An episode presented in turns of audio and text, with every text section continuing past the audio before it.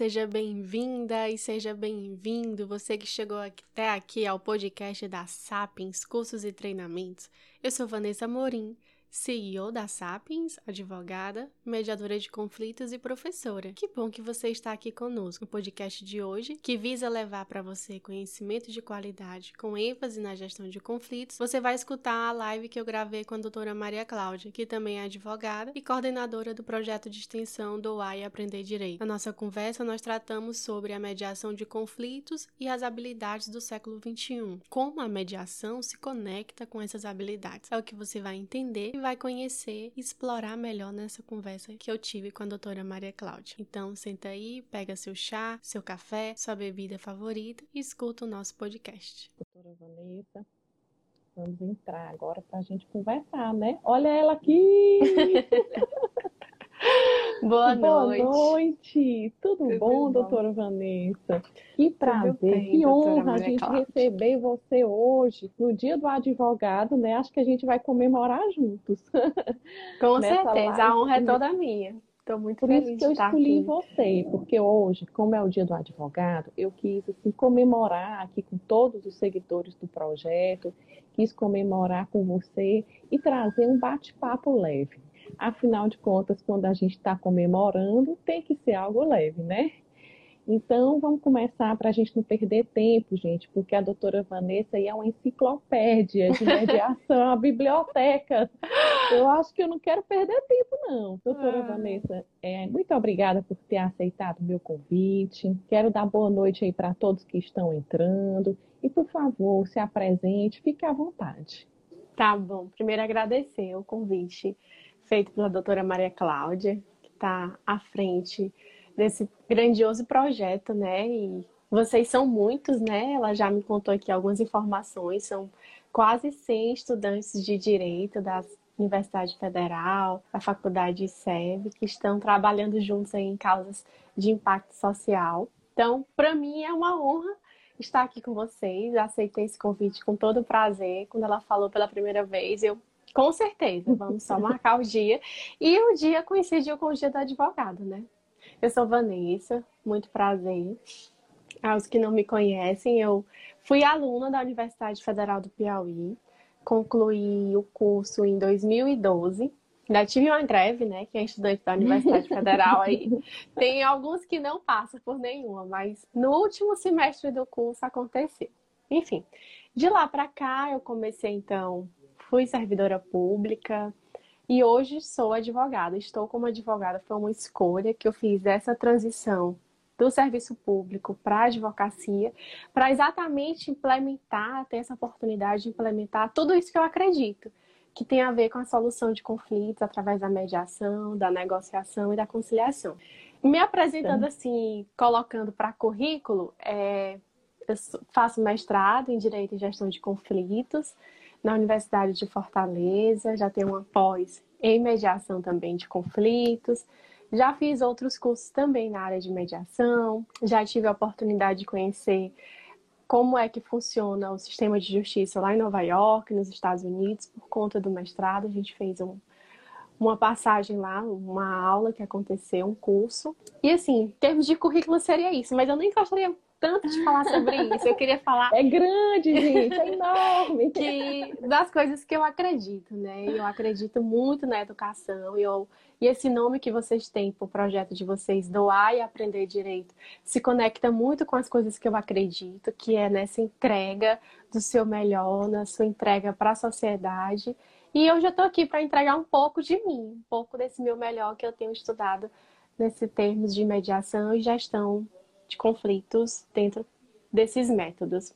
Então, estou aqui disponível, professor. Oh, Doutora Maria tô... Cláudia, que também é professora de vocês. Ah, vamos lá. Olha, assim, o que eu queria começar perguntando para a doutora Vanessa é algo que veio surgindo ao longo, a gente está com um mês e alguma coisa aí de projeto, e com mais de 100 voluntários, estamos com muitos casos, a gente até deu uma fechadinha por enquanto, para que fique uma coisa organizada, abriremos novamente no próximo semestre.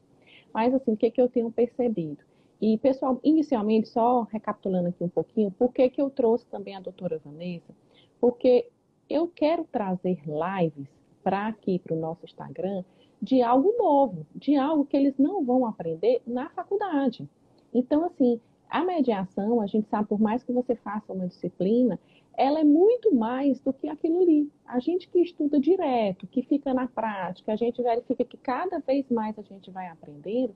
Se o aluno do primeiro semestre do curso de direito já for começando a plantar aquela sementinha da mediação, ele vai ter uma diferença da gente que se formou onde não existia ainda mediação, doutora Vanessa, né? E aqui no nosso, no nosso projeto, como a maioria dos estudantes que também não estão no nosso projeto, mas que já estão aí começando a se aproximar do direito, a gente verifica muita proposta de acordo extrajudicial. E nós sabemos que existem os dois tipos de mediação, que é mediação judicial e mediação extrajudicial. E eu queria conversar um pouquinho com, com você, doutora Vanessa, por favor, para explicar um pouquinho aqui para a gente quais as diferenças das duas mediações no que tange ao que é importante. Custos é. processuais, né? Tá. Fazer ou não a petição inicial. Uhum. E eles podem já, alguém chega, porque todo mundo que faz direito, sempre chega alguém e pergunta: e, deixa, e é engraçado que pergunta de todas as matérias, né? E sempre, pessoal, olha, eu me formei tá com 15 anos, ou seja, com 20, há 20 anos atrás eu entrei na faculdade e até hoje eu sou consultada todo tempo e graças a Deus, que eu amo o meu direito, né? Então, assim, a questão dessa, de alguém que chega e faça uma consulta para o estudante, ele vai responder, não, não posso fazer nada porque eu sou estudante, ou não, aqui em é. Teresina tem 16 sejusques, que a gente sabe disso, ou mais, isso aí é uma conta que eu já fiz ano passado. E eu, não, você pode no Sejusc, você não precisa de advogado para ir no Sejusc, você tem a custos processuais, a petição inicial. Eu queria escutar um pouquinho de você sobre isso, por favor. Tá. Realmente tem isso mesmo, quando a gente já é estudante do curso de Direito, só pelo fato de fazer Direito, você já se torna ali uma referência para sua família, para os seus amigos e para as pessoas com quem você convive, de que você pode ajudá-lo naquele problema que ele está passando. Então, isso já é uma grande coisa, gente. A gente já se torna referência para as pessoas de uma pessoa que ajuda a solucionar conflitos. E aí, dentro dessa perspectiva de que você auxilia alguém a solucionar conflitos, é, a gente não vai dar uma orientação nesse momento, que alguns, muitos de vocês já são estudantes, tecnicamente, olha, o direito é isso, isso, isso. A sua pretensão é essa, vai lhe assistir dessa forma. Mas vocês podem, como a doutora Maria Cláudia colocou, já apresentar para as pessoas o que elas têm de canais para resolver seus conflitos. E aí a importância dessa distinção. Você vai procurar um Sejusc para fazer uma mediação judicial, ou vai procurar uma câmara privada, ou um mediador que trabalha ad hoc para fazer uma mediação privada. E aí vem essa distinção. O que seria essa mediação judicial para uma mediação privada? Uma mediação judicial é aquela que acontece dentro de um tribunal, propriamente dentro de um tribunal, ou de um centro judiciário de solução de conflitos. Em 2010, o CNJ ele regulamentou a nível nacional a política pública através da Resolução 125, que determinou que os tribunais deveriam determinar que nas comarcas que tivessem mais de uma unidade jurisdicional lá tivesse um SEJUSC, que é esse centro público de solução de conflitos por meio da mediação e da conciliação. E lá, nesses locais, as pessoas buscam e podem ter designada uma audiência de mediação ou de conciliação, a depender da natureza do seu conflito. Conciliação são essas relações de consumo, relações banco, telefonia, etc. e tal. Mediação são essas relações continuadas, vizinhança, questão de pensão alimentícia, questão de alimentos. Então, essas relações que perduram ao longo do tempo, em que as pessoas de alguma forma vão precisar manter uma comunicação, vão fazer mediação. Então, dentro desses sejus, que você vai ser encaminhado para uma mediação ou para uma conciliação. Tem isso. E você também tem a possibilidade de fazer a mediação privada. A mediação privada é aquela que acontece fora desse espaço do judiciário. Essa é uma mediação que já acontece há bastante tempo. Nós, Inclusive, muitos de vocês, quando já são buscados para auxiliar as pessoas a resolverem seus conflitos, essas pessoas já têm você como uma pessoa de confiança. Então, o que é esse mediador privado? Esse mediador privado é um, uma pessoa física ou uma instituição que goza da confiança e da credibilidade daquelas pessoas. Certamente que você não vai pegar o seu conflito e colocar para qualquer pessoa. Você vai procurar alguém que está capacitado, que tem técnicas, que tem formação para levar seu conflito até ali. Então, hoje em Teresina, nós temos os Sejusques, temos um Sejusc no tribunal, instalado no tribunal, e temos Sejusques em parcerias com as faculdades e instituições de ensino superior. E aí é uma possibilidade do ICEV, da UFP, construir essas parcerias com o tribunal para ter um Sejusc funcionando junto com o núcleo de prática jurídica, por exemplo.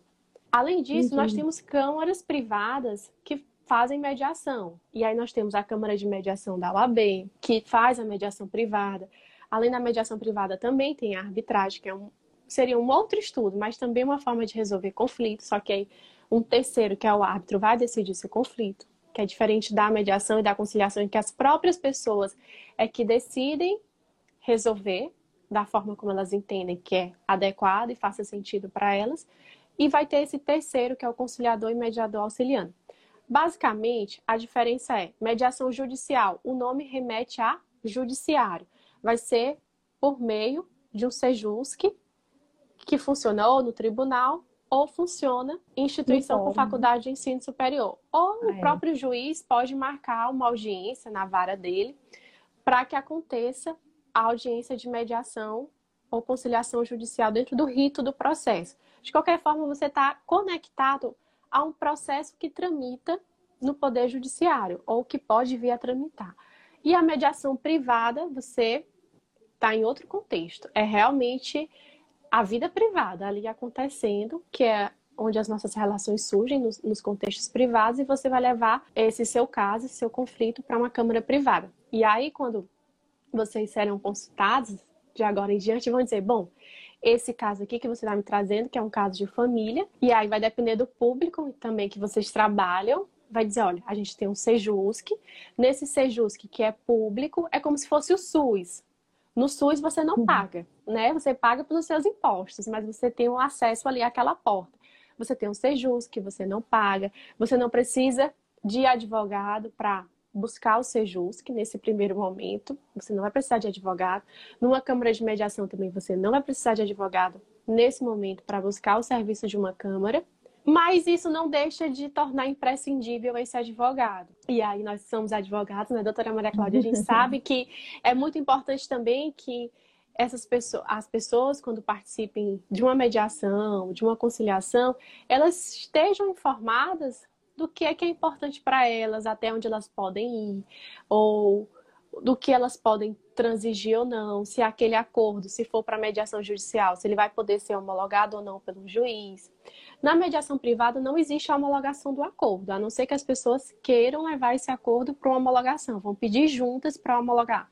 Na mediação judicial, necessariamente esse acordo ele vai precisar ser homologado. Então, se é uma questão de família que tem menor, necessariamente o Ministério Público vai precisar dar o parecer para saber se está respeitando os direitos da criança, do adolescente, enfim. Basicamente, é, seria isso. Deu para compreender aqui, resumindo um pouco a situação, né? Quando você recebe o cliente, no caso da gente como advogado, eu sempre dou as duas opções: mediação judicial, mediação extrajudicial.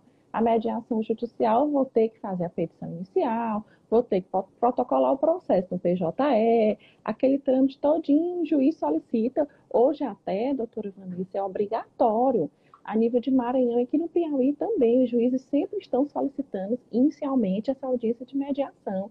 E agora, durante a pandemia, eu fiz várias, não parei de jeito nenhum de fazer por videoconferência, foi super interessante.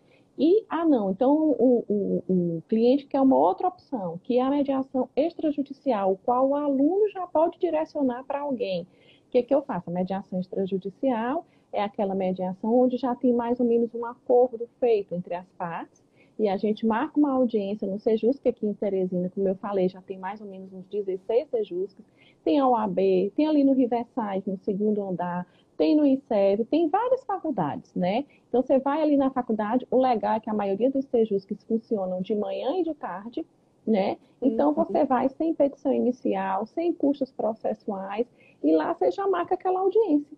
E lá é interessante, muitas vezes nos sejos das faculdades, porque lá eles já têm um acordo com o Tribunal de Justiça, né? E já manda para homologar. Então, eu acho super prático, eu acho que a ideia veio para ficar. Mas vamos para a nossa Sim, segunda isso. pergunta, porque hoje nós não vamos, não vamos. Hoje a gente vai conversar bastante. Bora vamos lá. lá. Pessoal, assim, uma das coisas que me chamou muito a atenção na doutora Vanessa foi porque eu percebi nela uma apaixonada pela mediação. Show. E uma curiosa, né? Eu, falar, eu fiquei impressionada, Vanessa, quando eu vi seu currículo, porque eu disse assim, não, ela atua na prática, que eu sei disso, mas ela também tem uma boa bagagem de estudo. E na bagagem dela, que eu achei super legal, foi que ela, que a gente sabe, né, doutora Vanessa, que mestrado em mediação no Brasil é super difícil de ter, não tem muitas opções. Então ela foi atrás e tudo, foi fazer mestrado em Fortaleza, que esse curso é maravilhoso. Ela tem, pessoal, um curso aqui em Teresina também, que ela é professora nota 10. Depois eu queria que você falasse sobre esse assunto, por favor. Mas, assim, o que, que me chamou a atenção? Que hoje em dia a gente sabe que a mediação, doutora Vanessa, ela está em todos os ramos do direito, praticamente. No direito de família, ela veio para ficar. No direito das sucessões, que é minha área também, eu, eu vejo bastante, pratico bastante a mediação. Mas a gente vê no direito trabalhista e até no direito público, pessoal. A OAB, recentemente, lá no, na, na Câmara de Mediação, fez uma mediação enorme de desapropriação com o município de Teresina. Eu fiquei encantada com o projeto, com, com o processo lá. Então, veio para ficar. E eu não estou falando de Teresina, porque aqui chegou foi atrasado. No Brasil chegou atrasado. Mediação entrou no CPC de 2015.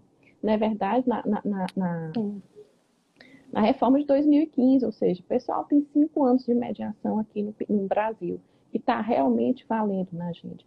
Mas, assim, o, o, a mediação, ela é a nível mundial a nível internacional, que veio muito antes para outros países do que para a gente. Entre eles, o direito português tem uma mediação maravilhosa, a gente sabe disso, você até me indicou um curso muito bom. E o direito americano. Eu queria, por favor, que você falasse um pouquinho dessa mediação a nível internacional, porque não tem jeito, pessoal. Se vai para lá, vem para o Brasil, vem para cá. E já chegou.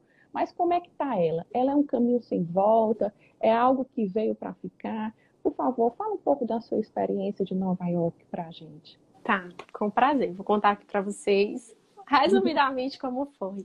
Então, no mestrado, é um mestrado em Direito e Gestão de Conflitos, e a gente tem um módulo em que nós vamos para os Estados Unidos conhecer o sistema de justiça lá em Nova York como é que funciona. E a gente tem a oportunidade de ir a algumas cortes lá em Nova York, cortes federais, e saber como é que funciona esse sistema de justiça lá. E essa foi uma experiência muito rica. A gente também vai na, na. A gente conheceu a maior Câmara de Mediação dos Estados Unidos, que é uma Câmara que trabalha com grandes casos. Fomos também para um centro de mediação comunitária lá em Nova York, que é o New York Peace Institute tivemos também a oportunidade de conhecer a ONU. Então, assim, foi muito bacana essa experiência. Vou tentar contar aqui para vocês rapidinho como foi. De fato, a mediação ela chega no Brasil, chega para nós há, há pouco tempo, né? Se a gente for considerar o marco 2015 do Código da Lei de Mediação e do CPC, que determinou que agora todos os sujeitos do processo devem cooperar para uma solução adequada, justa e razoável em pouco em tempo mais razoável, etc. E a lei de mediação também de 2015, a reforma na lei da arbitragem também em 2015, a gente teve toda uma movimentação legislativa que ela não está dissociada do contexto internacional. Como nós todos sabem, o Brasil ele tem investimentos internacionais, ele recebe capital estrangeiro para empresas investirem no Brasil. Essas empresas, elas para investir em, em, qualquer país, uma das coisas que eles olham é o sistema de justiça, como é que funcionam as instituições daquele país. E aí essas empresas vão querer investir num país que leva três anos, quatro anos para uma sentença? Isso é, ter uma sentença não significa que você levou, não, porque você ganha, mas não leva. E você vai investir num país em que você vai colocar o seu capital para uma eventual ação judicial ficar ali paralisado e a falência de uma empresa, enfim, vem de um contexto internacional em que houve esse estímulo E aí o Banco Mundial colocou, olha, Brasil, isso vem de 2009, 2010. Brasil, vamos fazer uma reforma aqui nessa nessa situação do Poder Judiciário, e aí a gente tem uma emenda constitucional em 2004 que cria o CNJ. Então, tudo isso vem de um contexto internacional que está olhando o Brasil e vendo como é que suas instituições de justiça funcionam. E aí o CNJ, ele começa um movimento com outros poderes, executivo e legislativo, e em 2010 vem essa resolução 125, que determina essa política pública de tratamento adequado dos conflitos. Política judiciária, na verdade. Não é uma política pública na essência mesmo, não. É uma política judiciária de tratamento adequado dos conflitos. E aí esse movimento continua, continua, continua, e vem em 2015 com o CPC, com a lei de mediação, a reforma da arbitragem. Então é algo que chegou para ficar. Não é um passo que tem mais volta. Não tem mais volta porque o contexto internacional e essa pandemia é reflexo disso. Se hoje está todo mundo em casa, se essas lives estão acontecendo, se todo mundo está tendo que estudar em casa, é porque a gente vive num mundo que está muito conectado. O vírus que saiu lá da China, uma cidade chinesa de, poucas, de poucos habitantes, chegou aqui chegou em todos os lugares do mundo. Então, essa mediação, ela chega, essa forma de resolução de conflitos também chega em todos os lugares do mundo. Alguns já chegou há mais tempo, em outros está caminhando, como no Brasil, que em dois, nós temos, vamos colocar, uma criança de 5 anos por conta dos diplomas legislativos que foi a lei de mediação, que são os grandes marcos, lei de mediação, CPC e a resolução 125 de 2010. Então vocês precisam conhecer, anotem aí os alunos para depois irem buscar para compreender melhor a resolução 125, o CPC, os dispositivos. Até se a gente coloca no, no abre no Google o CPC de 73 e o CPC de 2015, eu estudei pelo CPC de 73 e o CPC de 2015, você vai colocar a palavra conciliação e mediação, vocês vão ver que a quantidade de resultados é muito pouca. Bota lá o Ctrl F ou Ctrl L, só vai sair 6 ou no máximo 14 resultados. E quando você coloca no CPC de 2015, você vai ter uma enxurrada, porque essa é uma preocupação do legislador. Olha, vamos estimular, porque o nosso país hoje tem cerca de 100 milhões de processos tramitando no Poder Judiciário. E nós temos 200 milhões de habitantes, isso significa que nós temos 22 pessoas aqui na live. Metade, 50%, 11, pelo menos 11 vão ter um processo no Poder Judiciário. Então, apesar da gente ter um dos juízes mais produtivos do mundo, deles trabalharem muito, o nosso gasto com o Poder Judiciário ser muito alto, mas não dá conta. E nós, como operadores do direito, estudantes, advogados, nós somos convocados a fazer essa, essa mudança acontecer. As pessoas que nos procuram não devem mais serem aconselhadas vão para o judiciário litigar, me conta tudo de ruim que essa pessoa te fez e vamos levar isso para o poder judiciário. Aí o juiz vai ter que se debruçar sobre aquilo ali e umas centenas de outros processos também que ele vai ter para se debruçar naquela vara. Então, ele não vai dar conta. E aí esse movimento que, que aconteceu? Lá nos Estados Unidos, a nossa grande referência para o Brasil, de fato, é os Estados Unidos.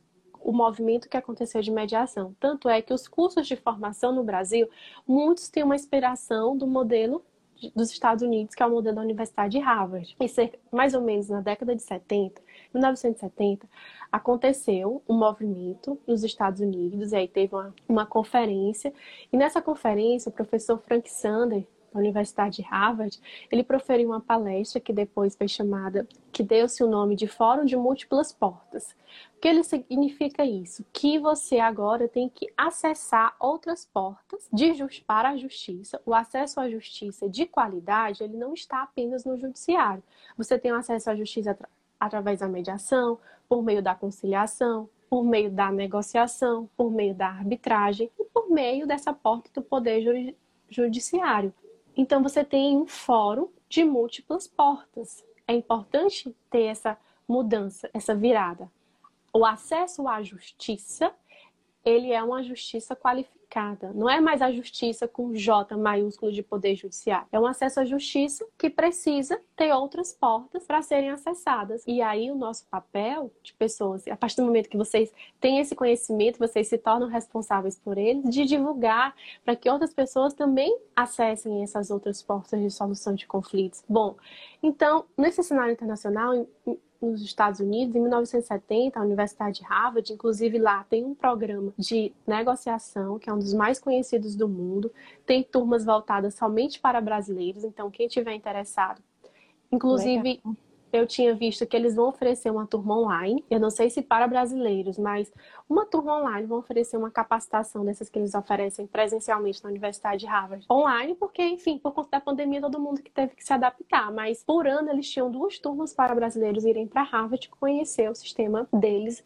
de negociação. Tem uma série na Netflix chamada Suites, que os alunos, os advogados que trabalham lá no escritório de advocacia eles são escolhidos porque eles vêm de Harvard. E vêm de Harvard por quê? Só porque é Harvard? Não, porque em Harvard tem um dos melhores programas de negociação do mundo. Pessoas do mundo todo vão para Harvard para estudar, porque lá está a origem dos estudos da negociação. Várias obras publicadas dos autores que foram professores e outros ainda continuam como professores da Universidade de Harvard, como o professor William Uri. Anotem esse nome, William Uri, para vocês pesquisarem, né, doutora? É, uhum. William Uri ele tem uma obra fenomenal. Ele e mais dois, outros dois autores chamado Como Chegar ao Sim, que é um, um clássico do estudo da negociação, que a negociação inspira o estudo na mediação. E aí é importante pontuar que a mediação, ela no Brasil, ela nós temos essa característica de agregar várias coisas, embora nós temos forte inspiração da mediação de Harvard, que é uma mediação mais negocial, voltada mais para o acordo, nós também temos influências de outros modelos de mediação, do modelo europeu, como a doutora Maria Cláudia colocou, do modelo praticado no México, do modelo praticado na Argentina. A gente agrega outras escolas de mediação, mas de fato, o que é grande praticado mesmo, os grandes estudos acontecem com os elementos da negociação que vem do estudo de Harvard, de como você se preparar para uma mediação. E aí tem algumas técnicas que são inspiradas nos estudos que eles fizeram. Eles estudam tudo, das emoções Acredito. ao comportamento humano. É porque e... tudo ajuda, né? Tudo ajuda, com certeza. Uhum. Hoje, para você ser um bom negociador, um bom mediador, você primeiro precisa se conhecer, até para você ter um comportamento adequado e auxiliar a pessoa que você está ajudando, gerenciar suas emoções. Então, eles têm obras sobre tudo dentro da, do programa de negociação de Harvard. E na minha experiência nos Estados Unidos, a gente foi conhecer o sistema de Nova York. Nós fomos para a Universidade de Columbia, que também tem o seu programa de mediação, que é inspirado também no programa de Harvard. Bom, mas cada, os Estados Unidos é assim, eles se acham, né? Todo mundo ali se acha, enfim. Eles, não, a gente também tem o nosso programa de mediação próprio, enfim, mas a, a origem é a mesma, é essa voltada para o acordo, para essa resolução dos conflitos. E aí cada tribunal, eles têm o seu programa de mediação, não é como no Brasil que tem uma resolução 125 que disciplinou como é que vai ser para todo mundo. É uhum. É o padrão. Eles, cada tribunal faz é, a sua resolução de conflitos e essa ideia do fórum de múltiplas portas efetivamente acontece. É, quando você ajuiza uma causa lá no Poder Judiciário americano, que é muito caro, por sinal, nem todo mundo vai para o judiciário porque lá esse acesso à justiça ele é muito caro, os honorários advocatícios são muito caros, o advogado recebe por hora trabalhada, hora intelectual, hora mesmo trabalhada em, em foro mesmo. Então é muito caro você ter um processo no Poder Judiciário lá. E quando você tem, é, as partes são chamadas para decidirem qual caminho elas vão seguir, se é o da negociação, se é da conciliação, se é da mediação. Então o Brasil ele vai trazer isso também para a nossa legislação, para as resoluções, para a codificação. Interessante, e, gente, muito interessante. Você quer completar alguma coisa? É isso mesmo, assim, é porque a gente toca no né? assunto e vai para o outro. É Mas basicamente legal. é isso, gente. Não, é muito interessante. Essa, essa sua experiência me marcou muito quando você falou no assunto. Uma coisa que eu queria perguntar, doutora, que eu vejo muito na prática. O que que acontece? A gente está saindo da, os alunos vão sair da faculdade e eles vão se deparar com o sistema judiciário, não é verdade, como um todo, no qual eles têm pessoas, que é um juiz, é um promotor e o outro advogado, né? Que a gente tem praticamente quase sempre, com exceções, lógico, na, na, na, na qual são duas partes e eu vou ter que trabalhar também com aquele outro advogado. E nós sabemos que existem dois tipos de advogado: o advogado mediador e o advogado litigante. Não tem jeito. E os dois são importantes para o judiciário. A gente está falando muito mais aqui do futuro advogado, que serão eles mediadores, dando essa ideia. Mas existem também, existe também o advogado litigante. O que, que eu queria perguntar aqui? Por que então eu vou ser um advogado mediador? Eu estou falando um pouco da questão, pessoal, da desburocratização, da desjudicialização. Por que, que eu optei, eu, Maria Cláudia, por ser uma advogada mediadora? Porque a minha área que eu escolhi, que é família e sucessões, ela requer isso. Na mediação, pessoal, eu consegui, até chamo de o meu Guinness Book, né? Guinness Book é aqueles recordes que você tem. E chegou, e eu, eu nem fui atrás desse recorde, a mediação que me trouxe né? Não tinha nem essa intenção, mas eu consegui fazer né? meu primeiro divórcio através da mediação foi com um mês. E a cliente até estranhou, doutor, um divórcio em um mês? E sim, gente, é possível fazer um divórcio em um mês, até menos, não é verdade? Se você se for no Sejusc e se você for através da mediação extrajudicial. E tinha acordo nesse caso. Então, assim, me chamou muita atenção por que, que eu procurei a mediação. Eu fui procurar as vantagens né? E o, o cliente ele te procura e ele também quer aquelas vantagens. Dentre elas, a eficiência que o tempo traz, a, a eficiência é o tempo, a economia processual. Hoje ninguém quer gastar mundos e fundos. Pessoal, não sei se vocês sabem, mas o Piauí é um dos campeões de custas processuais. As nossas custas são altíssimas. O cliente chega para ti, pergunta teus honorários, ele quer de você tem o seu preço, porque você trabalhou para aquilo ali, tem que dividir, muitas vezes o cliente não pode pagar aquilo à vista. E ainda tem, pessoal, as custas processuais, que são altíssimas, não para, são muito altas. E aí o que, que acontece? Eu fui atrás de otimizar e levar para o meu cliente uma economia, uma eficiência, um tempo razoável, de uma certa forma fui atrás da celeridade. Então eu queria falar um pouquinho o que que essa desjudicialização que a mediação não trouxe, no qual as partes terminam sendo protagonistas da própria história. Por que, que ela é interessante? Quais são as vantagens dela? Por favor. Tá, a doutora Maria Cláudia já disse.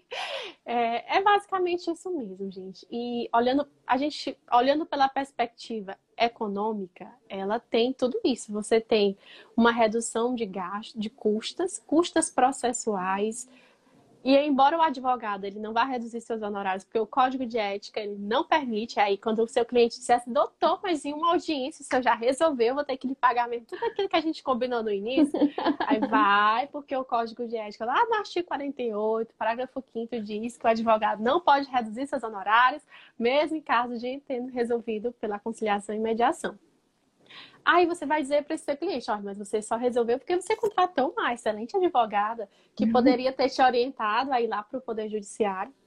E aí, gente, uma, uma, uma, uma dica aí, vocês são estudantes, são acadêmicos, são pesquisadores, pesquisem no site do CNJ o relatório Justiça em Números, que tem uma radiografia de todo o Poder Judiciário, que tem essas informações que a doutora Maria Cláudia trouxe. O tempo que leva para um processo no Tribunal de Justiça do Piauí entre a distribuição da petição inicial e a sentença. Eu não vou ter essa informação exata do Piauí, mas eu sei do Maranhão.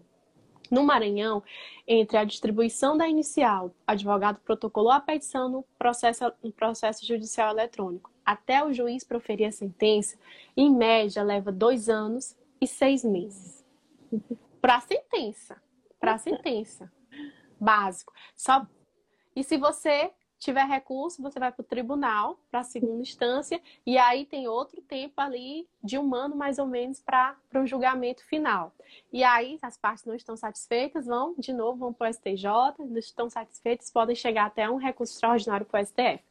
Enfim, em média, você vai levar três anos. Aí o advogado, esse advogado mediador, esse advogado do século XXI, que tem habilidades de gestão de conflitos, vai colocar: olha, você pode ir para o judiciário, eu vou cobrar os mesmos honorários. Os meus honorários são esses.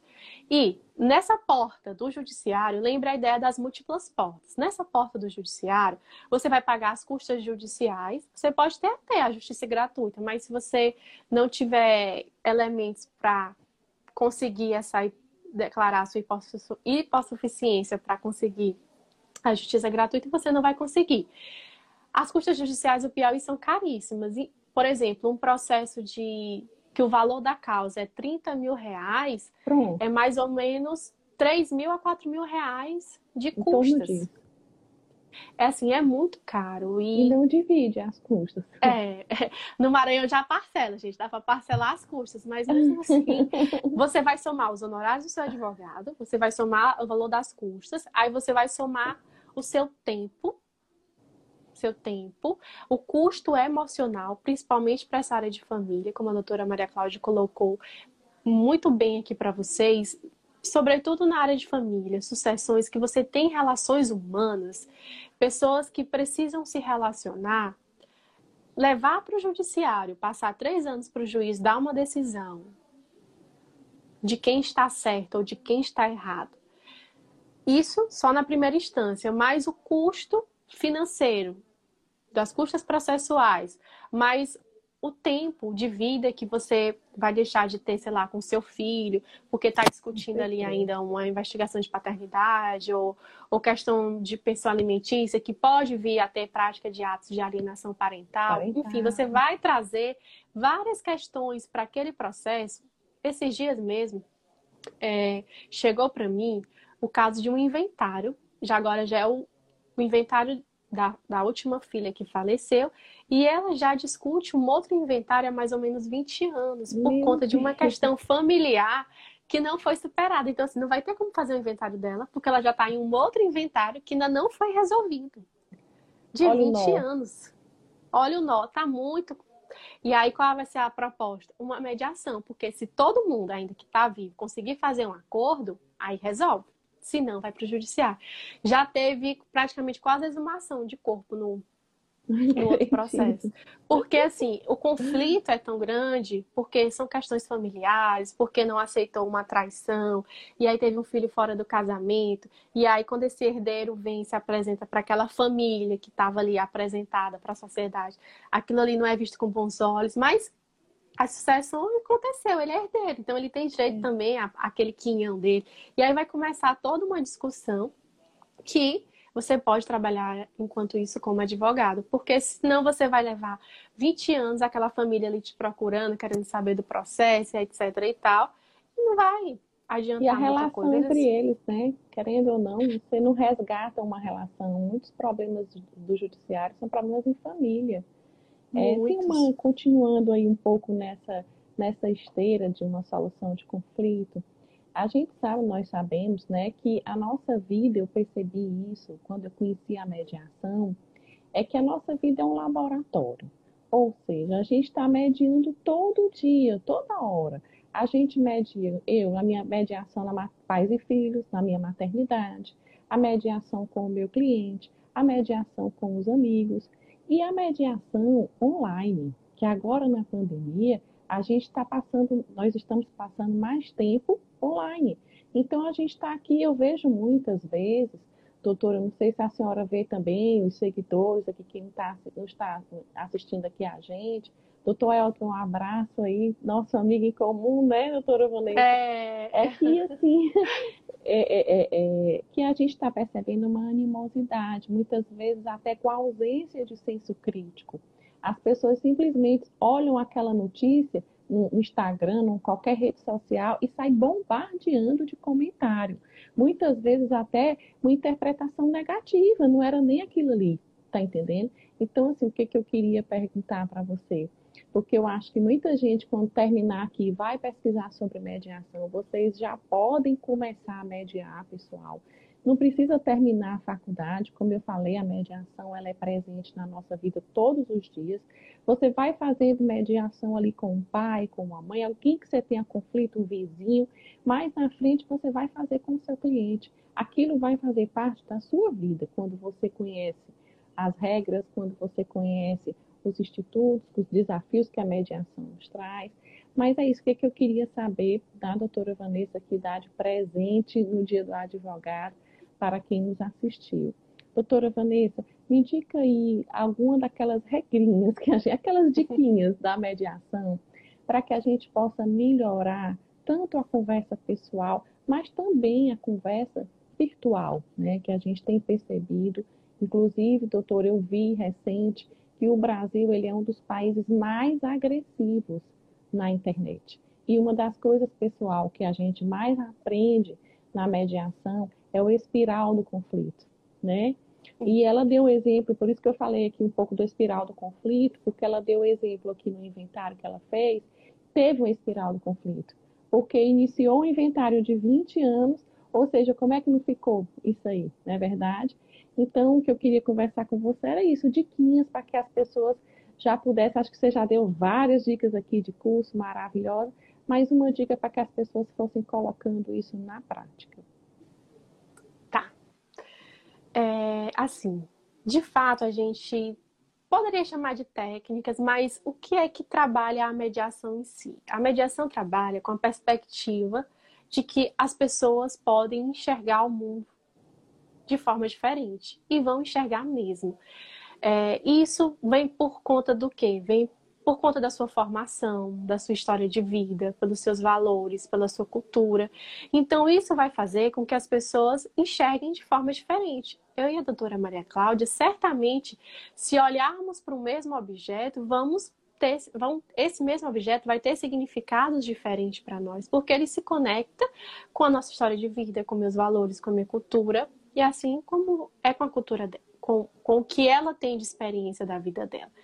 De forma que primeiro primeira premissa para quem quer ser um advogado mediador, esse advogado com essas habilidades de resolução de conflitos, que são chamadas habilidades do século XXI, você precisa entender que as pessoas enxergam de forma diferente. Então, quando o seu cliente te traz o caso dele, lembre-se, ele está trazendo a perspectiva dele sobre aquele fato como aconteceu para ele aquilo. Quais foram as emoções que ele sentiu, tudo que ele sofreu, mas aquilo que ele traz é uma parte da história, é a história dele, como ele viveu. O outro também tem a sua história.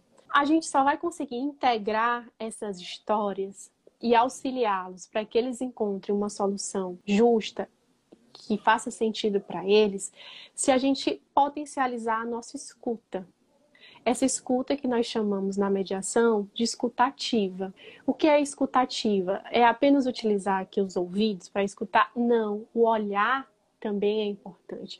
A observação, saber como é que é a expressão corporal daquela pessoa, se aquele movimento que ela faz com o corpo está congruente com o que ela está dizendo. E aí quando o cliente chega, você já começa a perguntar: e por que que ele aqui você pensa? Por que que ele está me trazendo isso? Por que, que ele está dizendo isso dessa forma? O que, aconte... o que se passa com ele para estar tá acontecendo? O que, que ele não está me contando aqui? Porque quando a pessoa chega, ela, vai, ela chega normalmente com a sensação de ter sido injustiçada, que ela é a vítima do outro, é a vítima do mundo, e que é o outro que fez algo contra ela. Tá, é isso é natural das relações humanas. Você se sente vitimizada, essa ideia da espiral do conflito, é o outro, é o outro que começou. Mas o que você poderia ter feito para que isso não tivesse continuado? Quando você entra no outro, né, entra nessa ação e reação, você está entrando na órbita do outro e você tem que romper com isso. E você rompe muitas vezes fazendo perguntas, e as perguntas vêm da escutativa. Então, se alguém te ofende, é, você, você é uma desastrada, você é isso, uhum. você não presta atenção. E aí, nesse momento agora de pandemia, que muitos pais estão ensinando seus filhos, é, tá tendo muitos conflitos ali entre os casais, e aí um começa a agredir o outro, mas você não observa isso, você não presta atenção, não cuida bem do seu filho. Aí, ao invés de você responder com uma agressão, porque naturalmente do ser humano, nosso cérebro ele vai reagir, ou ele vai lutar, ou ele vai fugir, porque é assim que a nossa espécie humana se constituiu. Se você é mais inteligente e usa perguntas, você consegue fazer um movimento no outro. Então, se ele te ofende, você pode dizer: por que você quer me ofender? Você quer que eu me sinta mal por isso? É uma forma de fazer o outro refletir sobre aquilo que ele disse. Talvez ele não tenha percebido que ele vai te ofender daquela forma. E aí a ideia da nossa comunicação, como a doutora Maria Cláudia colocou, a nossa comunicação, ela presencialmente, ela já tem muitos ruídos na comunicação. No online, é que vão ter muito mais, porque a nossa comunicação, e aí existem estudos, gente, que o impacto na comunicação ele é 93% não verbal e 7% verbal, essa é a minha comunicação oral. Mas certamente é, vocês aqui estão percebendo os meus cabelos, a roupa que eu escolhi para estar com vocês, se eu estou maquiada para ser um batonzinho, é, se ela está se cuidando na quarentena, o que, é que ela está fazendo. Tudo isso, o fundo, o meu fundo, tudo isso comunica alguma coisa sobre mim. E vocês estão atentos a esse tipo de comunicação. No presencial é mais fácil a gente perceber isso, porque a gente vê a pessoa, o ser humano, por o corpo inteiro dela. E no digital, muitas vezes você só tem o rosto, ou você só tem no máximo aqui da barriga para cima, ou enfim, o do tronco do tronco aqui para cima, você não tem tantos elementos para ver se tem uma congruência entre o que é sai da boca dela e, a, e o corpo. E aí tem até uma série na Netflix, eu não sei se ainda tá, Light to Me, que fala, que é baseado nos estudos do Paul Ekman, que o livro dele, eu esqueci o nome agora, se alguém puder anotar para mim, digitar que já conhece o livro, que fala sobre as expressões humanas. As expressões humanas são universais. A expressão de ódio, de dor, de, de nojo, e isso foi feito num estudo lá das tribos, do, tribos africanas, que ele é um antropólogo e ele foi para lá. E são as mesmas expressões que você tá com dor, você faz, quando você tá com nojo, qualquer um de nós fazemos essas expressões. Então, essas expressões humanas são muito importantes numa comunicação. No digital, elas também são importantes.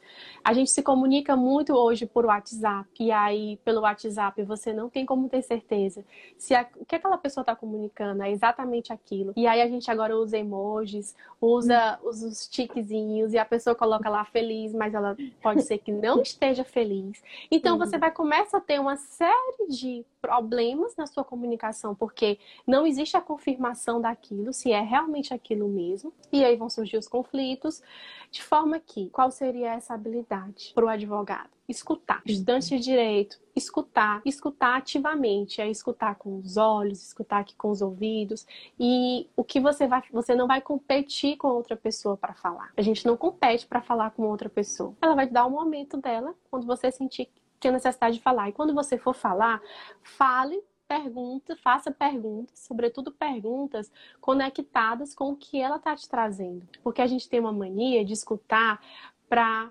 perguntar para contar, às vezes, uma história pior. Ah, mas eu não te conto. E comigo, que aconteceu bem pior. É muito comum isso. E, e, se a gente se conecta com outra pessoa, a gente diz: me fale mais sobre isso, me conte mais sobre isso. E como você se sentiu? Como foi seu dia? Quando você pergunta para a criança: e aí, Fulano, me conte a criancinha chega, e aí, filhinho, como foi a aula hoje? Como foi a aula? Foi boa. Ele vai dizer, foi boa, foi ruim. Ele, você não tá dando chance para ele de trazer mais elementos. Me conte mais como foi sobre o seu dia. Aí ela vai começar a falar.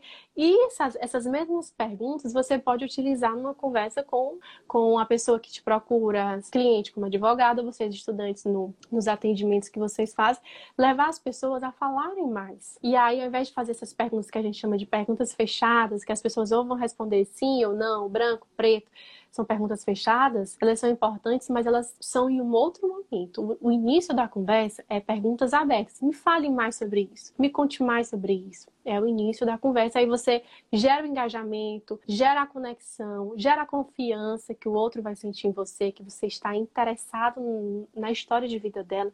Porque, como a doutora Maria Cláudia falou, você agora tem uma perspectiva humana, relacional.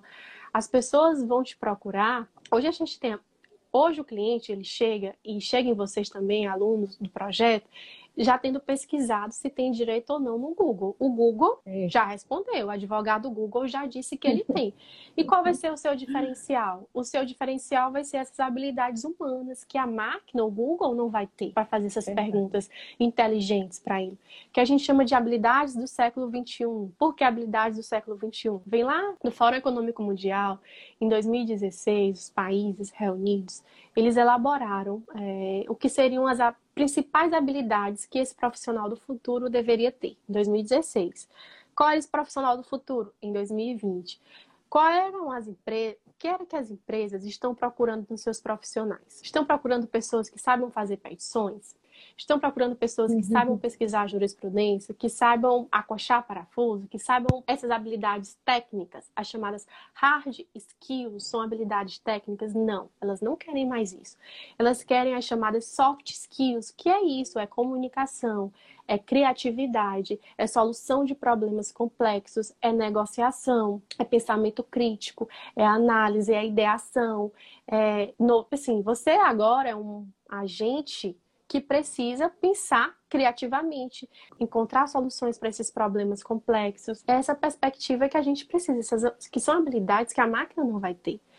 Hoje a uhum. gente tem a inteligência artificial fazendo petições, pesquisa na jurisprudência de todo o tribunal para saber como é que... cada vez mais, né? E cada, cada vez, vez mais. mais. Aí ela tá certíssima, pessoal. Eu, eu interrompi aqui porque eu vou querer, querendo ou não, eu deixei aqui para o final uma surpresa, mas assim, ela tem toda a razão. Eu vejo isso na prática. Sabe uma coisa que me chama atenção? O cliente, quando ele me procura, ele tem um problema ali, ele está arrasado, né? E aí ele chega para mim e diz, ô, oh, doutor, essa, essa audiência vai ser horrível.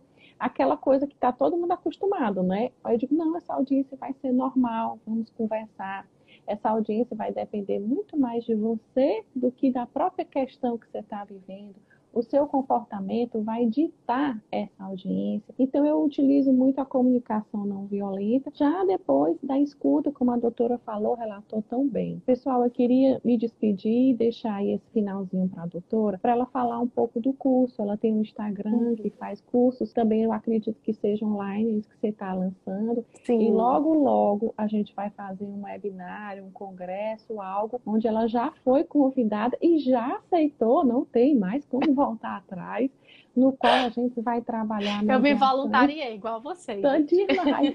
em todos os ramos. A gente vai querer fazer penal, civil, trabalhista, e eu vou trazer uma especialista em mediação em cada área específica que a gente vai Olha trazer só. aí no webinário. E a doutora Vanessa foi minha convidada de honra, que ela não poderia deixar de participar.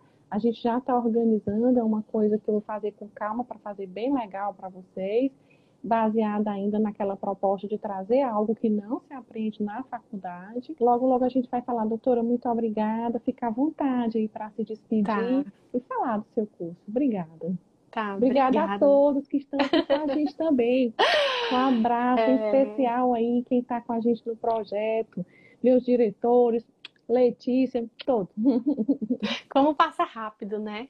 E é quando a conversa é boa, quando a gente fala sobre o que a gente gosta, gera essa conexão, né? E passa tão rápido. É, pessoal, só para colocar para vocês, a professora Juliana acabou de entrar aqui também. Eu e a professora Juliana, professor Rogério, eu tenho uma empresa de cursos e foi criada agora, ela foi criada exatamente nesse período da pandemia em que eu pensei o que é que eu, qual é a minha contribuição para o mundo? Assim como vocês estão aqui quando ai aprender direito, que é essa contribuição de vocês para a sociedade, esse impacto positivo em que vocês pensam, eu ganho, o outro ganha e a sociedade ganha, isso é muito inspirador. E eu, nesses momentos aqui de pandemia, já tinha essas ideias, né? Resolvi startar esse projeto realmente de um curso, de uma capacitação em conciliação e mediação extrajudicial, para a formação, para levar esses temas, e aí a gente vai trabalhar melhor, com mais profundidade, dar uma verticalizada nesses temas que a gente já falou aqui de comunicação, de habilidades. Essa visita que a gente fez nos Estados Unidos, a gente mergulha lá, mostra as fotos, o que a gente aprendeu, o que a gente viu e outros temas que estão lá na página no nosso Instagram. E aí depois vocês é só olhar aí meu Instagram e depois tem lá um, uma conexão para o outro Instagram. É, é, isso, eu estou à disposição de vocês. Quem quiser tirar alguma dúvida, que gostou do tema, que é uma indicação de um livro, é só me procurar no Instagram. Eu estou muito acessível. E, pessoal, parabéns pela iniciativa de vocês. Parabéns, doutora Maria Cláudia, pelos demais envolvidos no projeto. De fato, assim, me encanta bastante quando eu tenho, quando eu converso com pessoas que têm esse mesmo propósito, que acreditam nesse diferencial, em fazer o diferencial. E o que vier depois, assim, em termos de remuneração, de sucesso, isso vem depois, gente. É, é realmente um que faz, mexe com você, que você acorda e você se sente bem com aquilo que você está fazendo. E eu Obrigada. fico muito feliz. o tempo chegou ao fim. Ela é maravilhosa, gente. Você sabe o encanto que eu tenho por você oh, desde o primeiro contato. Oh. Obrigadão. Obrigada. Eu vou gravar, eu vou deixar gravada lá no nosso Instagram, tá. que eu não quero perder esse papo, não. Obrigada pela participação Boa noite. Todas. Boa noite, doutora Vanessa. Você é do meu coração, viu? Do meu Boa também. Engraçado. Tchau, tchau, né? gente. Obrigada. Tchau. tchau. Que bom que você escutou o nosso podcast até o final. Isso demonstra somente por isso que você já conseguiu desenvolver essa grande habilidade que é a escuta. Olha só como ela é importante, né? Até escutar a conversa até o final demonstra o exercício e a prática dessa habilidade. Espero que você tenha gostado. O propósito da Sapiens é levar conhecimento de qualidade até você. Escreva para nós, acesse nossas redes sociais, entre em contato conosco e diz que mais você gostaria de escutar aqui. Obrigada pela sua audiência e até o próximo episódio.